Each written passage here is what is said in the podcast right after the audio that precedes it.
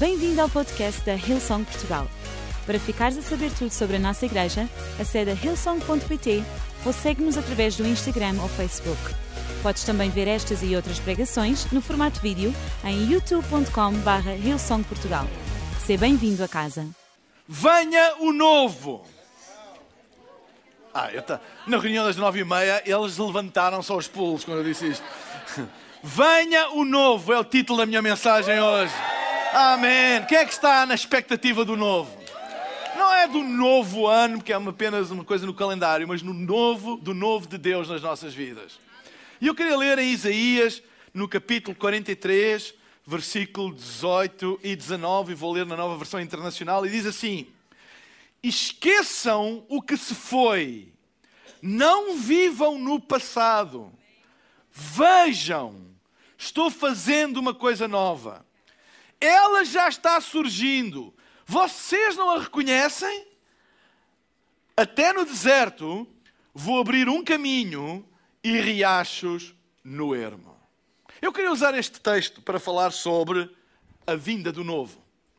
E este, ou neste texto bíblico, que é um texto profético, o profeta Isaías está a falar para o povo hebreu, e temos que entender o contexto histórico e social em que ele está a falar. Ele está a falar para um povo que está sobre domínio de um povo estrangeiro, que eram os babilónios. Eles estavam, a Babilónia dominava sobre o povo hebreu, eles estavam sobre cativeiro, era a expressão usada, era cativeiro, eles estavam cativos, e estavam cativos da sua liberdade, da sua independência, e que é uma situação que ninguém quer viver. Não era de todo nada parecido com aquilo que eram as promessas de Deus para o povo hebreu. Mas essa era a situação. E o profeta Isaías, contemporâneo nesta altura, ele fala exatamente para um povo que está cativo. E fala a um povo que tem conhecimento, por causa da tradição oral de passar de geração em geração, contar de geração em geração os feitos do passado, um povo que estava ciente de um Deus que já tinha liberto o povo do Egito, de uma situação de escravidão, de escravidão total no Egito. E era passado por tradição oral, de geração em geração, de geração em geração, e todos os anos eles comemoravam uma festa, que, que era a Páscoa, que relembrava exatamente isso. Então eles tinham presentes na memória deles um acontecimento histórico de muitos anos atrás, que Deus tinha liberto de uma maneira sobrenatural tinha liberto um povo inteiro, uma nação inteira, não foi uma pessoa, uma nação inteira de um jugo, de uma escravidão, de, uma, de um império dominante, que era os egípcios. E eles conheciam essa história. E eles tinham memória, não visual, mas memória por causa de ouvirem dos pais e dos avós a, a, a, história da libertação milagrosa do povo de Israel no tempo de Moisés do Egito. E isto criava neles um saudosismo, uma ligação emocional por causa daquilo que eles estavam a viver no presente, que era completamente o oposto daquilo que tinha acontecido. Então eles falavam e lembravam-se do que acontecia, mas com saudade no coração, sem esperança. Eles estavam apegados a uma memória, mas a realidade de que aquilo que eles estavam a viver era completamente diferente daquilo que era esta história. Ou seja, esta memória, que era uma memória coletiva de todo um povo, estava a criar uma tristeza porque aquilo que eles estavam a viver era tão diferente. E quando eles se lembravam, lembravam-se com tristeza.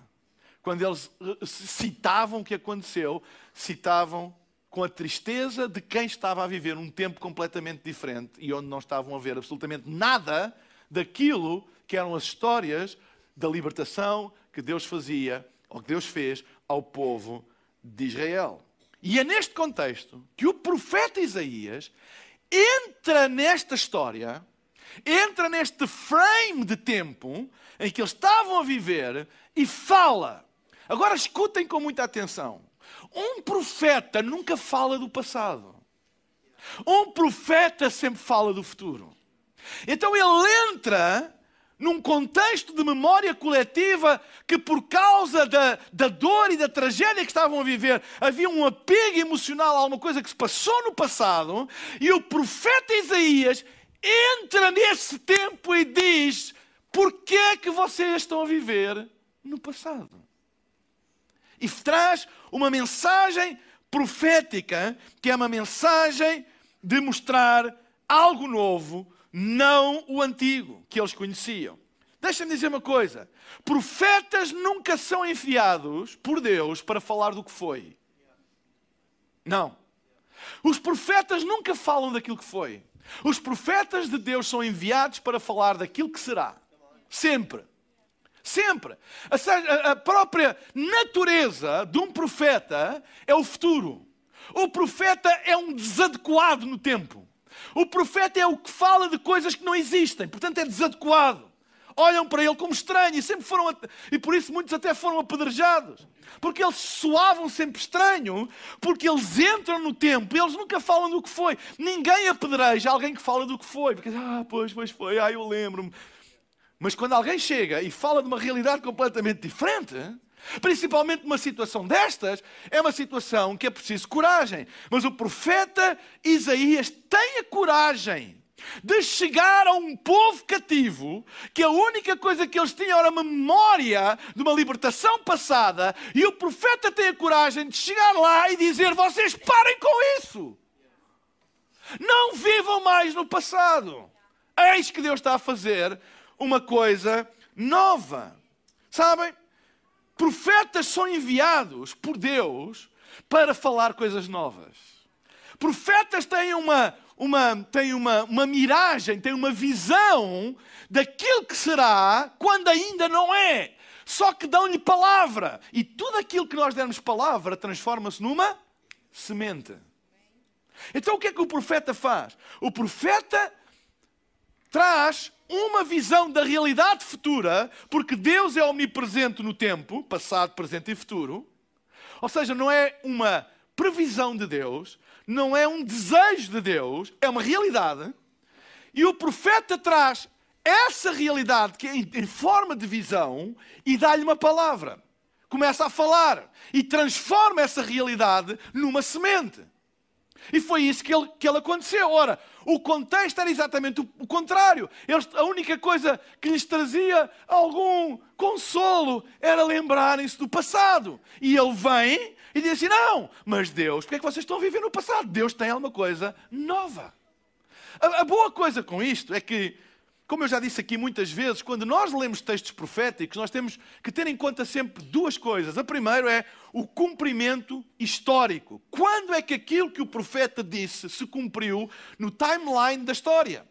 E deixem-me dizer assim que 99% ah, das profecias bíblicas já tiveram o seu cumprimento histórico. Já tiveram o seu cumprimento histórico. Eu sou, por natureza, um preterista na interpretação profética, porque acredito que a maioria das profecias já tiveram um cumprimento histórico. Agora, há outro aspecto na interpretação do texto profético. Eu não vou dar aqui nenhuma aula de hermenêutica, mas é importante nós entendermos é que todo o texto profético não tem apenas como objetivo alertar para um cumprimento histórico. Todo o texto profético tem valores e princípios de Deus que são transversais à história. Tu podes agarrar em quase todas as alocuções e textos proféticos da, da, da palavra de Deus que já tiveram cumprimento histórico e retirar dele valores e princípios que são atuais nos dias de hoje. E é isso que eu quero fazer. Porquê? Porque Deus estava a falar pelo profeta Isaías, há alguma coisa nova que ele ia fazer com o povo. Mas este texto tem um princípio que é transversal à história, que é transversal à cultura, que é transversal à nacionalidade, que é transversal à nação que os povos estão a viver, é completamente transversal, que é o princípio de que Deus quer fazer sempre alguma coisa nova na tua vida. Deus não quer que tu vivas agarrado ao passado, Deus tem alguma coisa nova na tua vida, na tua vida. E eu quero usar este texto da Bíblia para falar acerca de venho ao novo e de alguns princípios que este texto tem, três princípios acerca do novo de Deus, porque Deus tem algo de novo para ti. Não importa o que tu vivestes, não importa o que tu vives, não importa se as tuas memórias são boas ou más, não importa aquilo que tu estás agarrado ao passado, não importa as tuas experiências do passado, não deixes que isso determine o teu futuro. Não deixes que isso te aprisione. Não deixes que isso te impeça de viver aquilo que Deus tem para ti. E hoje eu creio que tenho uma palavra vinda do céu que é o novo para a tua vida. Tu tens que perceber que o passado já passou, Deus tem alguma coisa nova para ti. Isto é transversal para todas as pessoas. Não há exceções. É transversal para todas as pessoas. O primeiro princípio que este texto bíblico, profético, nos mostra está logo no, no, no versículo 18, diz assim: Esqueçam o que se foi, não vivam no passado. Esqueçam o que se foi, não vivam no passado. O primeiro princípio é: não vivas de memórias, vive de esperança. Não vivas de memórias, vive de esperança. O meio ambiente que nós devemos viver é de esperança e não de memórias. Sabem? Uma coisa é ter memórias, outra coisa é viver delas. Uma coisa é ter memórias, e todos nós temos memórias. Outra coisa é viver dependente delas, aprisionado a elas, governado por elas. Eu posso ter memórias, mas elas não mandam mais na minha vida. Elas não determinam mais o meu presente e não determinam o meu futuro. Eu posso ter memórias sem ser governado por elas, sem estar preso a elas. Quando é que uma memória se torna dominante na nossa vida e assume um papel de governo sobre a nossa vida? Que não é o papel das memórias. A memória não serve para governar. Quando é que isso acontece? Quando as memórias são centrais no nosso presente, elas dominam-nos. Uma memória tem o seu espaço, mas não pode ser central na nossa vida. Ou seja, não pode ocupar a maior parte do nosso tempo, não pode ocupar a maior parte do nosso espaço, não pode ser central no nosso dia a dia. E sabem, muitas vezes as memórias, elas são centrais na nossa vida e assumem um papel de comando na nossa vida. É delas que nós mais falamos, é, de, é sobre elas que nós mais meditamos, é elas que sempre determinam e influenciam as decisões que temos que tomar para o futuro. Há pessoas que, por causa das memórias boas ou más, todas as decisões que eles têm de tomar, não há voz profética, há apenas memória. Ah, eu fui muito magoado, eu fui muito magoado, eu nunca mais vou fazer isso. Eu fui enganado num relacionamento, eu nunca mais quero ter relacionamento sério com ninguém. Eu fui enganado no negócio, eu não quero mais, eu não confio em mais ninguém.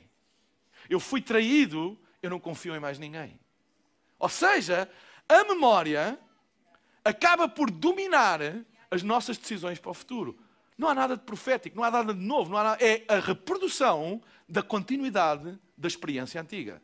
Eu fui, eu fui enganado, eu fui magoado, eu fui desiludido, ah, eu fui maltratado, eu fui abandonado, eu fui esquecido, etc, etc. E isso constantemente está presente na nossa mente e, e, e domina, governa.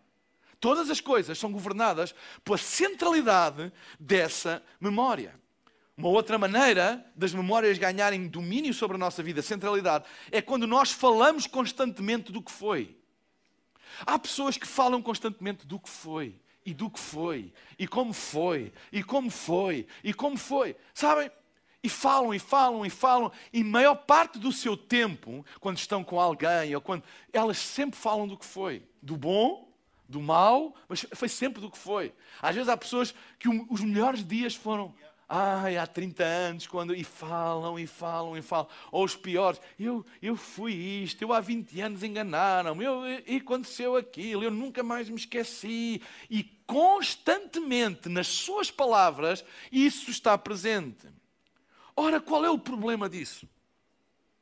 Profecia é dar palavra a uma realidade celestial. É quando nós tocamos o céu, há uma, uma visão daquilo que, que é a realidade celestial, pode ser completamente desadequada com o presente, mas a gente tem a coragem de lhe dar uma palavra. E aquilo torna-se numa semente. É por isso que a Bíblia diz para nós não desprezarmos as profecias. Profetizar, falar, aquilo que é de Deus fala. Pode ser contrário ao que tu vês, pode ser contrário ao que tu experimentas, mas fala, porque tu estás a semear. Ora, quando nós fazemos isso com as nossas memórias, com o nosso passado, o que nós estamos a perpetuar é o passado e começamos a viver como se estivéssemos no passado, não estando lá. É um engano, é uma mentira. Nós vivemos numa mentira. Porquê? Porque as nossas palavras, elas, como são sementes, elas criam esta ilusão de uma realidade que já não é mais. Criam. É por isso que falar às vezes do passado, quando as memórias são boas, traz consolo. É por isso que quando nós constantemente desabafamos uma coisa que nos magoou, sentimos alívio. Às vezes, ao fim de 20 anos, aquilo ainda nos traz alívio. A gente falar daquilo e ter alguém que nos ouça falar sobre aquilo. Porquê? Porque nós estamos a reproduzir com palavras um, uma, uma, uma realidade, um ambiente, uma atmosfera, mas que já não é verdadeira. É falsa. É falsa. Não é verdadeira. É ilusória pode mexer connosco, pode nos trazer alguns sentimentos até de consolo, mas é falsa e nós perpetuamos e perpetuamos e perpetuamos. E aquilo que o profeta estava a dizer, vocês têm que parar com isso. Parem de viver no passado. Porque é possível viver o presente no passado. Quando nós, com as palavras, estamos a criar uma atmosfera daquilo que já não existe à nossa volta. É possível viver no passado quando deixamos que as memórias se tornem o nosso meio ambiente. O nosso meio ambiente é onde nós vivemos. E o nosso meio ambiente, quando a única coisa que a gente fala é de memórias, de memórias, de memórias, o nosso meio ambiente é ilusoriamente fabricado, mas é o passado. E os nossos valores são os do passado. As nossas vitórias são as do passado, até as nossas mágoas são as do passado. Sabem que há pessoas que a mágoa delas hoje já não existe. É uma mágoa do passado. Porque alguém te enganou 20 anos atrás. Quantas pessoas estão a enganar agora? Zero. Mas a dor é do passado. Ai, mas eu fui traído. Quantas pessoas estão a trair agora? Nenhuma. Mas a tua dor que estás a sentir agora é de quando?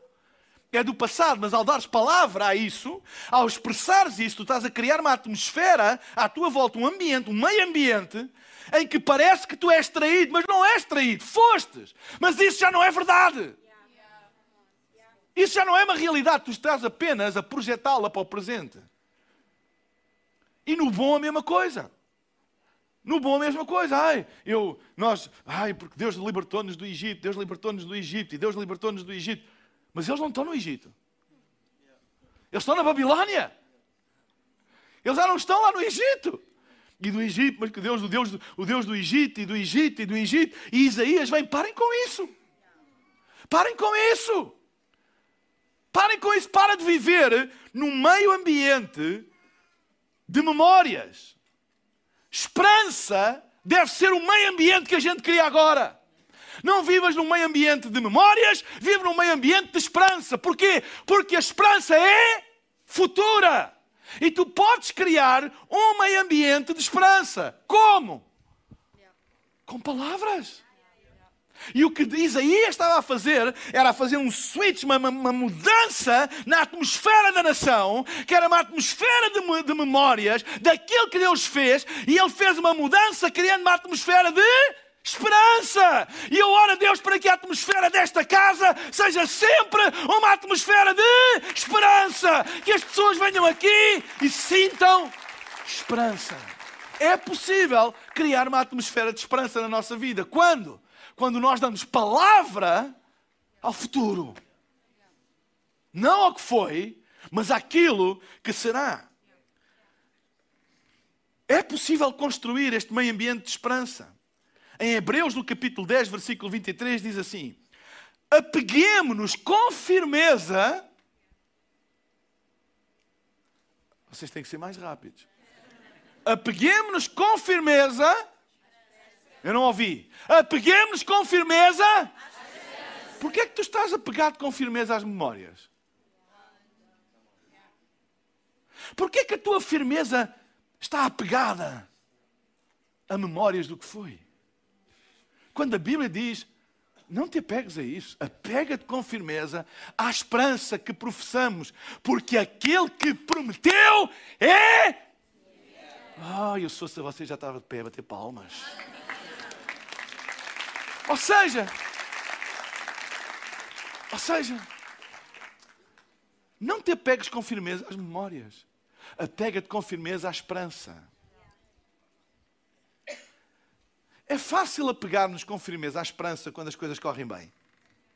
Ai, eu estou cheio de esperança. Tudo... Mas deixem-me dizer uma coisa: o teste é apegar-te com firmeza quando as coisas correm mal. O que é que tu vais dizer?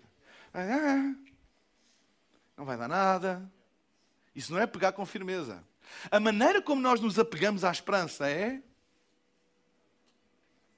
expressa com as palavras. Eu sei que as previsões não são boas, mas Deus. Mas o meu Deus. Eu sei que toda a gente diz que eu não vou conseguir, mas Deus e se tu no dia mau te apegares com firmeza à esperança, confessando, confessando a palavra, profetizando, dando palavras àquilo que está nos céus, tu vais te apegar com firmeza à esperança e criar um meio ambiente de esperança à tua volta. Porque nós sempre crescemos de acordo com o meio ambiente onde nós estamos. É importante nós mudarmos a atmosfera à nossa volta. Como é que se muda a atmosfera à nossa volta? Porquê que a atmosfera da casa de Deus é boa? Porque nós estamos sempre a profetizar. Quando nós cantamos, Poderoso este nome é, poderoso este nome é. Tu estás a dar palavra, há alguma coisa que é uma verdade, e o nome é poderoso, e todo o joelho se dobrará a esse nome, e toda a doença se dobrará a esse nome, e toda a língua confessará esse nome. E tu, quando falas e cantas e falas e cantas e falas e cantas e falas e cantas e falas e cantas, há uma atmosfera de esperança a crescer ao teu lado, e é por isso que a casa de Deus tem uma grande atmosfera, porque nós profetizamos as realidades realidades celestiais, nós apegamos-nos com firmeza à esperança que professamos. Nem toda a gente que vem aqui, nem toda a gente que está aqui hoje está uh, hiper lá em cima, no top. Há uns que estão numa boa fase e outros estão numa fase má. Mas todos cantamos a mesma coisa, todos profetizamos a mesma coisa. É por isso que há uma força extraordinária. Há pessoas que não percebem a força extraordinária do cântico congregacional. O cântico congregacional é uma profecia com esteroides. É bimba. E quanto mais gente tiver, mais poderoso é. Mas não tem algumas dúvidas disso. Ponham um coral de 500 vozes a cantar. Ponham um estádio de 80 mil pessoas a cantar, que nem precisa de instrumentos. Ponham aquela gentinha toda a profetizar. Poderoso é o nome. A ver se vocês não arrepiam e ficam com pele de galinha. Sabe porquê? Profecia. Isso cria uma atmosfera de esperança. É por isso que as pessoas, mesmo que não percebem nada, entram numa atmosfera de esperança. Porque a atmosfera não é as luzes, a atmosfera é o que sai da tua boca. É isso que cria a atmosfera. As pessoas dizem: Uau, o que é que se passa aqui? Porque não está um a dizer poderoso é o teu nome, e aí o outro diz: Ah, não é bem assim, não é bem assim, não é bem assim. Não, não. Toda a gente, pimba e vai. E isso cria uma atmosfera. Tu podes fazer isso. E era isso que Isaías estava a profetizar para o povo de Israel. Criar uma atmosfera de esperança. Apeguemos com firmeza à esperança que professamos. Pois aquele que prometeu é fiel. Se tu professas algo que tem esperança, apega-te a isso. Como? Bam! Manda cá para fora. Fala, canta. Se não sabes, canta. Se não sabes o que dizer, canta, vai atrás. Olha e diz: fala. Podes cantar desafinado, mas canta. Desde que não te deem um micro para a mão, não tem problema. Força! O cântico congregacional não é para preparar para a pregação, é uma oportunidade da gente profetizar as verdades divinas, da gente falar quem Jesus é, da gente profetizar todos juntos. Amém? Segunda coisa, aprenda a reconhecer o que Deus está a fazer. Olhem o que diz a parte A do versículo 19. Vejam, estou fazendo uma coisa nova, ela já está surgindo, vocês não a reconhecem? O profeta entra na história do povo e diz: Porquê é que vocês estão a viver no passado? Parem lá com isso. Deus está a fazer uma coisa nova. Já está a acontecer. Deus já está a fazer, já está a surgir. Vocês não veem? Vocês são incapazes de reconhecer aquilo que já está a acontecer? Deixem-me perguntar, o que é que nós estamos a ver hoje? O que é que tu estás a ver? Sabem, gente, ah, estamos todos a ver a mesma coisa. Não, não estamos todos a ver a mesma coisa. Podemos estar todos a olhar, mas estamos a ver coisas diferentes. Sabem? Nós podemos treinar os nossos olhos.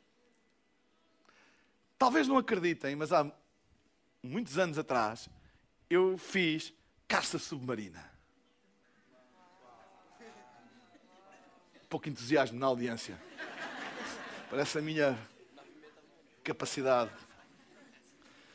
E eu lembro-me quando eu era pequenino, eu sempre passei férias na zona ali da Vila do Bispo, Sagres, que é muito dada para atividades de, de pesca. E eu, porque a, a, minha família, da parte do meu pai, vem de lá. E eu, desde criança, desde pequenino, aliás, eu fui lá fazer quatro meses, uh, vou para lá. E havia lá um senhor, era o senhor Renato, nunca mais me esqueço, era o melhor pescador submarino, que naquela altura não havia assim, era o melhor de todos. O homem, bem, ele tinha um cabedal, cuidado com ele. Ele aguentava não sei quantos minutos debaixo d'água, ele tinha os equipamentos que na altura, e eu adorava ir para a casa dele e ver aqueles os feios, os óculos e os tubos e as bilhas e aquelas tretas todas e não sei o quê, as pingardas. E eu comecei-me a apaixonar por aquilo e ele começou assim a incentivar-me. E foi ele que me deu os primeiros óculos de uh, caça submarina para ver debaixo d'água com o respirador e deu umas primeiras barbatanas. E serviam-me. Uh, para eu me habituar. E eu nunca mais me esqueço uma coisa que ele disse: Olha, tu vais entrar num mundo que é diferente daquilo que os teus olhos estão habituados a ver. Se tu quiseres ser um bom caçador, tu tens que treinar os olhos para aquilo que tu queres caçar. Sim, tens, tens de treinar. Porque se tu não estás à espera de ver, tu nunca os vais ver. Por exemplo, um polvo ou um choco. Agora vou dar aqui uma aula de eles assumem a cor e a textura da superfície onde eles estão. E tu podes passar vezes e vezes sem conta e nunca vai. Se não estás treinado para ver. Um linguado é um peixe que está nas areias. Tu tens de ter outro treino para ver esse peixe. Tens de ir à espera de ver. Porque se tu não vais à espera de ver, Tu não vais ver. Eles veem-te primeiro. E aquilo ficou-me. Não teve grandes resultados, confesso, mas ficou-me na memória de que nós podemos treinar a nossa vista para ver aquilo que queremos ver. E isso é uma verdade em todas as coisas. Se tu treinares a tua vista para ver o mal, tu só vais ver o mal. Há pessoas que a única coisa que eles conseguem ver é logo o mal nas coisas. Mas, ah, não, não, ele tem mal intenção. Ah, aqui, vem o mal em tudo. Há pessoas que só veem negativo, porque têm os olhos treinados para ver negativo. Todas as coisas que eles olham, veem o lado negativo. Ou veem defeitos. Pessoas que veem defeitos em tudo. Estão treinados. Na mente deles, o olhar está treinado para ver aquilo não conseguem ver uma possibilidade, não conseguem ver um ponto positivo, só veem os defeitos, porque é o treino mental que eles têm do seu olhar. E ao contrário, é a mesma coisa. Há pessoas que conseguem ver o bem no meio de muita coisa mal. Conseguem ver o ouro no meio da lama toda. Conseguem ver uma possibilidade no meio de problemas grandes, porque treinaram. Deixa-me dizer-te uma coisa: num mundo cheio de ruído, tu só vais conseguir ver Deus se treinares os teus olhos. Se os teus olhos estiverem treinados para o que foi, tu não vais ver o que é, nem o que será, porque vai ser diferente.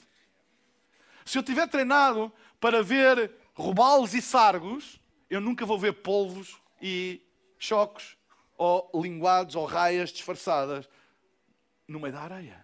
Porque eu tenho que treinar. Eu tenho que saber o que é que eu vou à procura. Eu tenho que saber o que é que eu vou à procura. E se eu for à procura eu treino os meus olhos daquilo que eu vou à procura e eu vejo. E a minha pergunta é: os teus olhos estão treinados para ver o quê? Queres ver o novo de Deus? Tens que treinar. Tens que educar os teus olhos para ver o novo de Deus. Nós podemos treinar os nossos olhos para ver o que Deus está a fazer. Porque o problema não é se Deus está a fazer ou não, o problema é se tu estás a ver o que Deus está a fazer ou não. Às vezes ouço pessoas, ah, eu não vejo Deus fazer. Pois isso é um problema teu. Há pessoas que dizem, ah, mas eu não vejo. Eu não vejo Deus fazer. E o que eles querem dizer é, como eu não vejo Deus fazer, Deus não está a fazer. Mas não é verdade. Tu não vês, mas Ele está. Ah, eu hoje fui e não há polvos. Não há, tu é que não os viste. Ah, eu hoje fui à pesca e olha, não há choques. Não há, tu é que não os vistes. Ou seja, vocês entendem o que eu estou a dizer quando a gente diz não há? Não é que não haja, a gente é que não os vê. Quando eu ouço dizer, ai, Deus não, eu não estou a ver Deus fazer, pois não, não estás a ver, mas isso não quer dizer que Ele não faça. Tu tens que treinar para ver aquilo que Deus está a fazer. E foi isso que Isaías estava a dizer ao povo: vocês não veem? Deus já está a fazer uma coisa nova e vocês não conseguem ver, porque vocês têm os vossos olhos treinados para ver só aquilo que Deus fez. E se a única coisa que tu tens treinada é para ver o que Deus fez, tu não consegues ver o que Ele faz. Porque pode ser diferente. Pode estar numa rocha em vez de estar na areia. Pode estar em águas livres em vez de estar num buraco. E se tu não treinares para ver o que Deus está a fazer, a única coisa que tu vês foi aquilo que Ele fez. E tu não consegues identificar aquilo que Ele está a fazer. É aí que muitas pessoas perdem o movimento do Espírito Santo, porque eles não veem aquilo que Deus está a fazer agora, porque a única coisa que eles estão treinados foi para ver aquilo que Deus fez, da maneira como foi, como foi, com as pessoas como foi, o formato que foi, etc. E eles só conseguem ver isso, mas entram numa nova estação, numa nova época, em que Deus continua a trabalhar, mas tu precisas de outros olhos treinados para ver aquilo que Deus está a fazer. Treina o teu olhar. Treina o teu olhar. Como é que nós podemos treinar os nossos olhos para ver o que Deus está a fazer. Deixem-me dar dois princípios. Primeiro, olha para a frente e não para trás. Se tu queres treinar os teus olhos para ver o que Deus está a fazer, olha para a frente e não para trás. Olha o que a Bíblia diz em Provérbios, no capítulo 4, versículo 25. Olha sempre para a frente. Mantém o olhar fixo no que está diante de ti. Olha sempre para a frente. Olha sempre para a frente. Eu vou dizer outra vez: olha sempre para a frente. O que passou, passou. O passado é passado. Esquecendo das coisas que atrás ficam, prossigo para as que estão diante de mim. O que passou, passou. 2019 passou, 2020 passou, 2021 passou, 2022 está a passar, mas os nossos olhos estão no futuro. O que Deus tem, o que Deus vai fazer, as coisas grandes que Ele tem planeado para nós. Eu recuso-me a viver com os meus olhos no passado. Que nós sejamos uma igreja para a Frentex. Uma igreja para a frente. Há pessoas que ah, uma igreja para a frente é os que têm as últimas tecnologias. Eu conheço igrejas.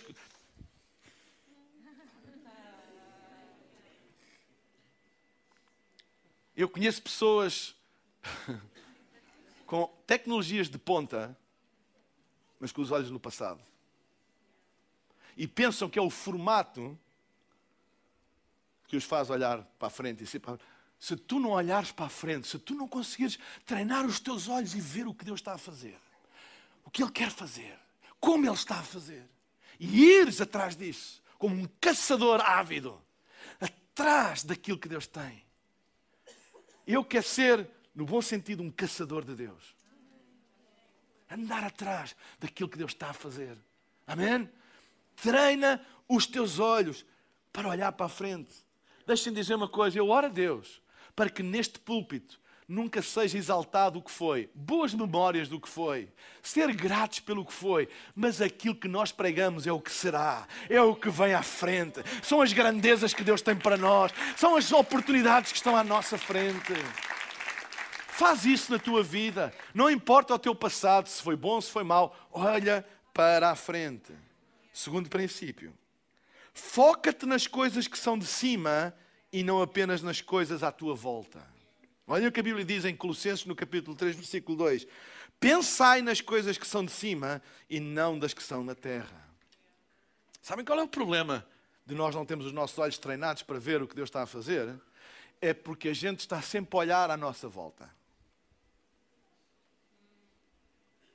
O que é que ele fez, o que o outro não fez, a circunstância A, a circunstância B, o problema X, a previsão Y, e os nossos olhos estão sempre à volta. E nós só tomamos decisões olhando à volta. E quando nós a única coisa que olhamos são para as coisas que são na terra, nós nunca vamos ver aquilo que Deus tem para nós. Porque deixem-me dizer uma coisa: os maiores sinais daquilo que Deus tem para nós não estão aqui. Estão ali. Tu tens que os ver primeiro ali. Quando mais ninguém vê. Quando ninguém reconhece. Às vezes pensamos que os sinais de Deus estão nas circunstâncias. E a gente olha, estás a ver? Deus está-se a mover. Estás a ver? Deus não se está a mover. Estás a ver? E olhamos e interpretamos os sinais à nossa volta como sinais daquilo que Deus tem a fazer.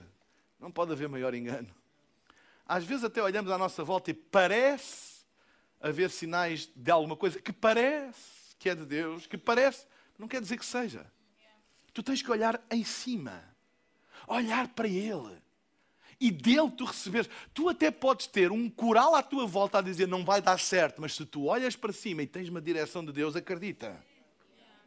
Eu sei o que é viver assim ter corais à nossa volta a dizer isso não vai dar, isso não vai dar, isso não vai dar, e a única esperança que tu tens é olha para cima e crê, olha para cima e crê, olha para cima e crê. Eu creio, eu creio, eu vou treinar os meus olhos, eu vou ver, eu vejo, eu creio, eu creio, eu creio, eu creio, eu creio, eu não desisto, eu creio, eu creio. E não desistir. Até que aquilo que tu vês de cima começa a acontecer aqui embaixo. Um grande exemplo disso é a história de Elias e o seu servo.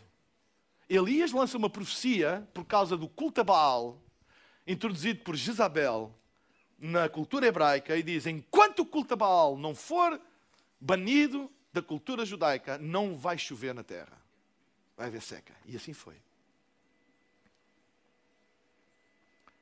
Até o dia em que ele destruiu a farsa do culto a Baal, naquela famosa acontecimento do sacrifício e do fogo, etc, etc. Ora, quando o culto a Baal foi destruído, segundo a profecia dele, ia voltar a chover na terra. E ele ficou assim. Porque se eu falho agora, não é só os de Baal que eu também vou. E ele foi lá para o monte e levou o servo e disse: Vai lá ver se vês alguma nuvem, algum sinal. E ele foi: Nada. Uma. Disse, vai lá outra vez. Duas, nada. Outra vez, três, nada. A terceira de vez. Não, não, não, não. Vai lá outra vez. Quarta, nada. Quinta, nada. Sexta, nada. Sétima. O servo dele estava tão treinado com ele. Porque o treino da visão passa pelo ambiente e a atmosfera onde tu estás. Daquilo que tu ouves, daquilo que te ensinam, treina os teus olhos. E ele já tinha ouvido Elias dizer tanto: não, vai chover, vai chover, vai chover. Que quando ele viu uma coisa que a maioria dos mortais, quando vissem, não davam importância nenhuma, que era uma nuvem do tamanho de uma mão de um homem, quem é que fica em pânico com inundações de ver uma nuvenzinha no céu claro do tamanho de uma nuvem da mão homem? Ninguém. A gente fica, coisa é quando vê as nuvens grandes, escuras. Ainda agora, esta semana, eu ia sair para fazer a minha corridinha, olho e vejo o céu tipo negro. E o Espírito do Senhor disse-me: volta para trás. Porque a probabilidade de não é, chegares a nado é grande. Porque era escuro mesmo, aquele. Parece, parece que mete medo, aquele escuro, escuro, escuro, escuro, escuro. É isso, é fácil a gente. Agora, quantas vezes a gente vai à praia e vê um monte de nuvenzinhas do tamanho. Mas ninguém se vai embora, porque não é um sinal de todo. Mas ele estava treinado. Porque não era o sinal em si que ele estava à procura. Era apenas um gatilho para confirmar uma coisa que era uma verdade lá dentro. Não foi a nuvem que o fez acreditar na chuva. Ele já acreditava. Entendem? Porque o que me fez acreditar na chuva quando saí para correr foi o que eu vi. Porque o que eu queria não era aquilo. Foi o que eu vi. A diferença foi que quando, quando ele viu a nuvem, qualquer outro mortal dizia: Estás doido? Isto não é nada. Mas porque ele acreditava, ele sai e vem ter com Elias e disse: Vi uma nuvem do tamanho da mão de um homem. Deixem-me dizer uma coisa. Nenhum observador meteorológico vai dar como informação relevante para a possibilidade de precipitação abundante a existência no céu completamente claro numa nuvem do tamanho da mão de um homem. Mas ele não era um observador meteorológico. Era um homem treinado na fé. E ele já acreditava na chuva antes dela vir. Ele sabia que ia chover sem qualquer sinal. Aquilo foi apenas um, um gatilho. E disse: Elias, eu vi uma nuvem do tamanho da mão um homem. Elias, que era mais maluco do que ele, tinha mais fé do que ele, disse: Então despacha-te. Despacha-te. Agora escutem o que ele disse: Para não sermos apanhados na enxurrada. E sabem que ele tinha razão? Que de repente aquilo transformou-se numa tempestade e que fez uma enxurrada. Acham que foi a nuvem? Não foi a nuvem. Estava lá dentro. Ele estava treinado. E eu oro a Deus para que tu estejas treinado pela fé e não pelas circunstâncias. Quem te treina é o céu, não é a terra. Quem te treina aos teus olhos é o céu, não é a terra. É as coisas celestiais. Os nossos olhos estão em cima, não estão embaixo. E quando eu olho para baixo, eu vejo com as lentes celestiais. E uma nuvem do tamanho da mão de um homem pode ser o gatilho para dizer: apressem-se porque Deus está a fazer grandes coisas. Amém? Avivamento está a chegar. Mas o que é que tu estás a ver? Avivamento está a chegar. Eu estou a ver pessoas a virem a Jesus. Eu estou a ver os auditórios a encher outra vez. Ah, mas isso não é nada especial. Mas ei, ei, ei, ei, ei, ei. despacha-te. Prepara-te, amém? Prepara-te. Deus está a fazer grandes coisas na tua vida. Prepara-te. Treina os teus olhos. Treina para veres e era isso que ele estava a dizer: vocês não veem. Nós não queremos ver aquilo que somos incapazes de reconhecer. Se não fores capaz de reconhecer, tu nunca irás ver. Nunca irás viver naquilo que és incapaz de reconhecer. Eu, antes de apanhar um choco, eu tenho que o ver. Eu, antes de apanhar um polvo, o mais difícil não é apanhá-lo, é vê-lo. Sabem? É vê-lo. Porque quando tu o vês, tu apanhas. Vocês entendem o que eu estou a dizer? O mais difícil não é apanhar o que Deus está a fazer, é ver o que Deus está a fazer. Consegues ver? Deixa-me fazer uma pergunta. Tu consegues ver o que Deus está a fazer? Se tu não conseguires ver, tu não vais apanhar, mas se tu conseguires ver, tu vais apanhar. Vê aquilo que Deus está a fazer. E para terminar, vou pedir à banda para subir. Terceiro e último princípio. Circunstâncias não influenciam o novo de Deus. O versículo 19, parte B, diz assim: Até no deserto vou abrir um caminho e riachos no ermo. A versão a mensagem põe a parte B do versículo 19 desta maneira: Estou abrindo uma estrada através do deserto, fazendo correr rios em terras devastadas. Bem, eu não sei quem escolhe terras devastadas para semear o que quer que seja. Ou o deserto. Ninguém. Abraão e Ló quando se separaram, Abraão disse a Ló: Escolhe tu primeiro. Sabe o que é que ele escolheu? Ló? As terras mais férteis. O olhar de Ló não estava treinado pelo céu, estava treinado pela terra. Ele olha, hum, é esta, hum, olha aquela. E deixou o pior para Abraão. Alguém adivinha quais foram as terras que deram mais fruto? Alguém sabe? Abraão. Porque os olhos de Abraão foram treinados pelo céu. Quando? Abraão, tu vais ser pai de uma grande nação e vou-te dar uma terra para tu governares. O homem tinha 90 anos e a mulher 70. E para completar o milagre, a mulher era estéril. E o bom do Deus chega a um casal de idosos. Vocês sabem que a idade das cenas. Chega um casal de idosos e para garantir o trancamento do futuro, a mulher era estéril.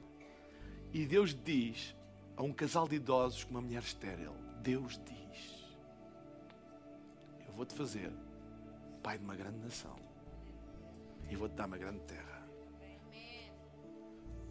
Bem, por que Deus não escolheu um jovem? Foi logo que pontaria. Como é que era possível alguém daquela idade aceitar uma coisa dessas? Ele tinha que entrar num treinamento. E ele disse: Como Deus? Ele disse: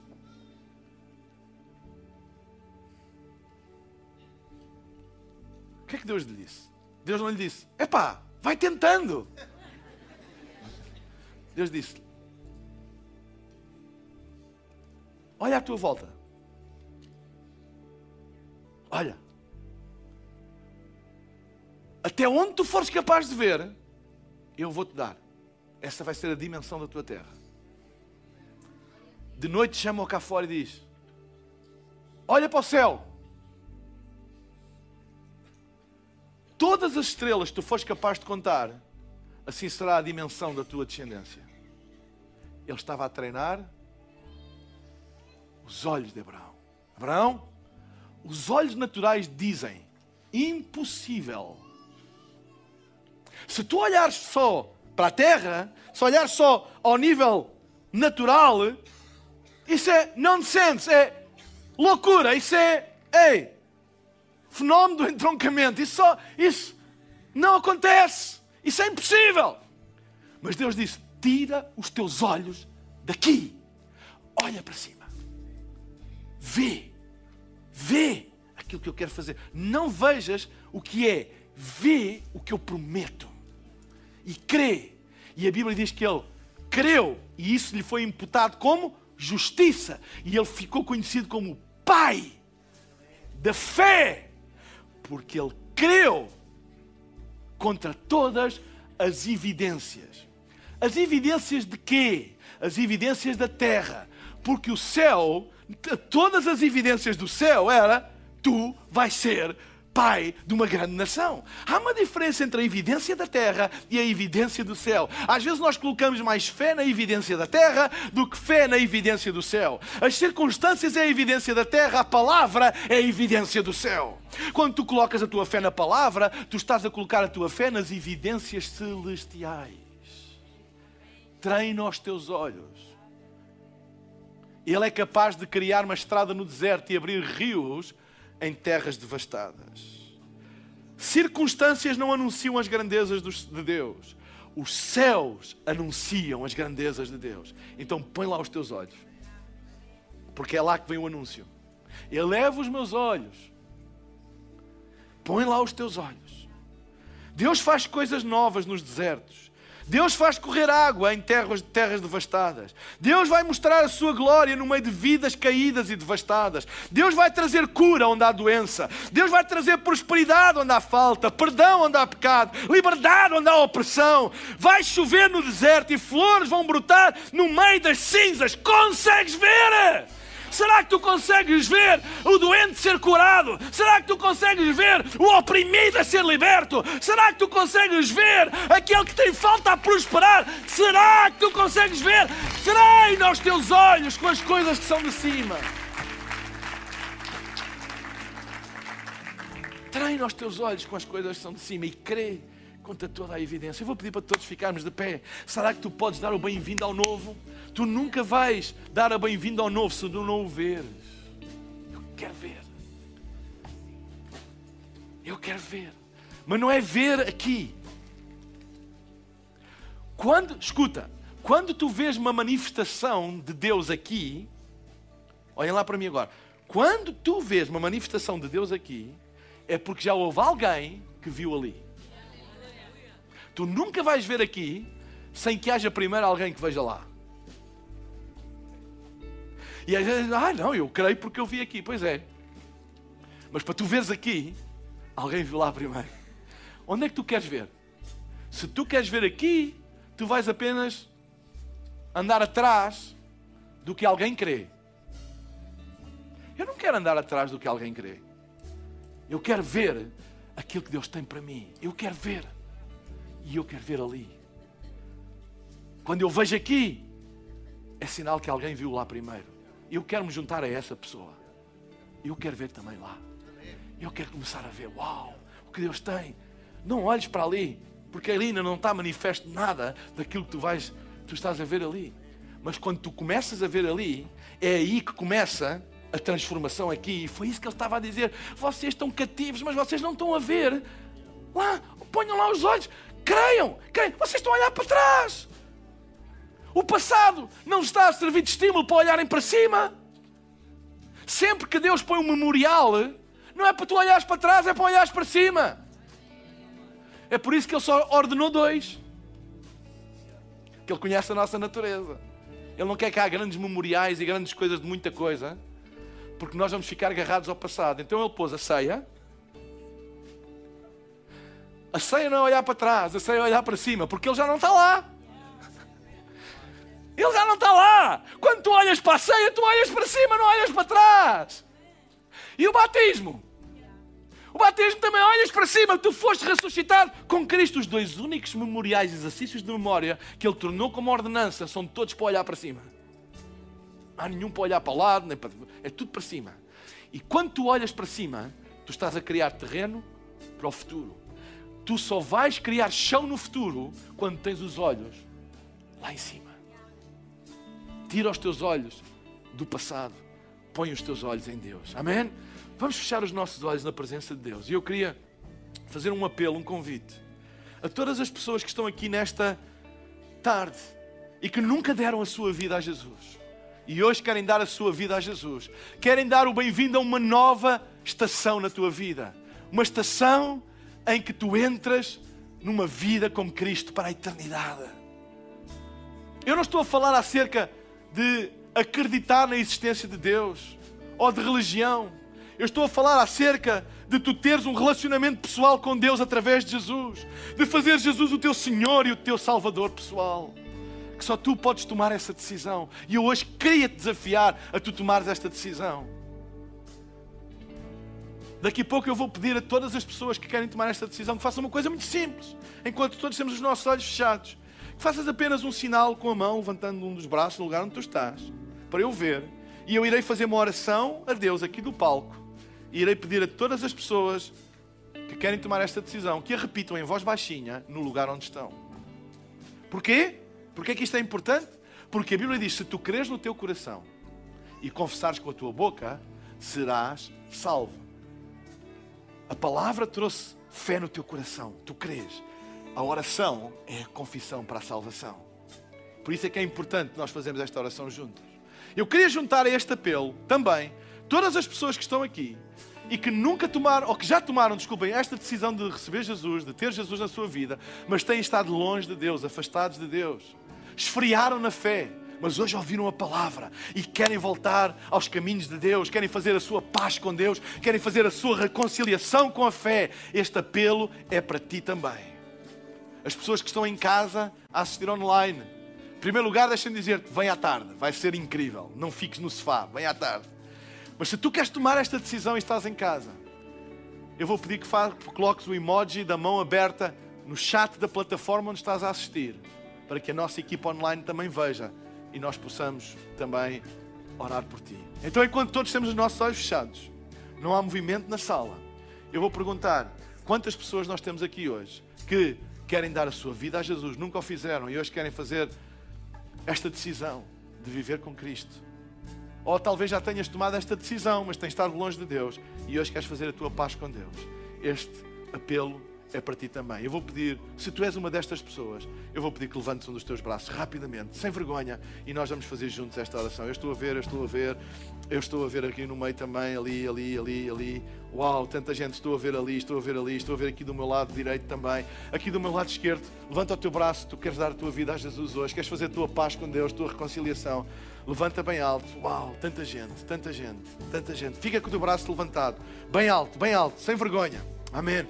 Repitam esta oração comigo e digam: Pai querido, muito obrigado pelo teu amor. Eu abro o meu coração e recebo esse amor. Que Jesus seja, a partir de hoje, o meu Senhor e o meu Salvador. Perdoa os meus pecados. Dá-me uma vida nova, com um novo e vivo caminho, cheio de esperança, em nome de Jesus. Amém, amém e amém. Será que podemos dar uma grande salva de palmas?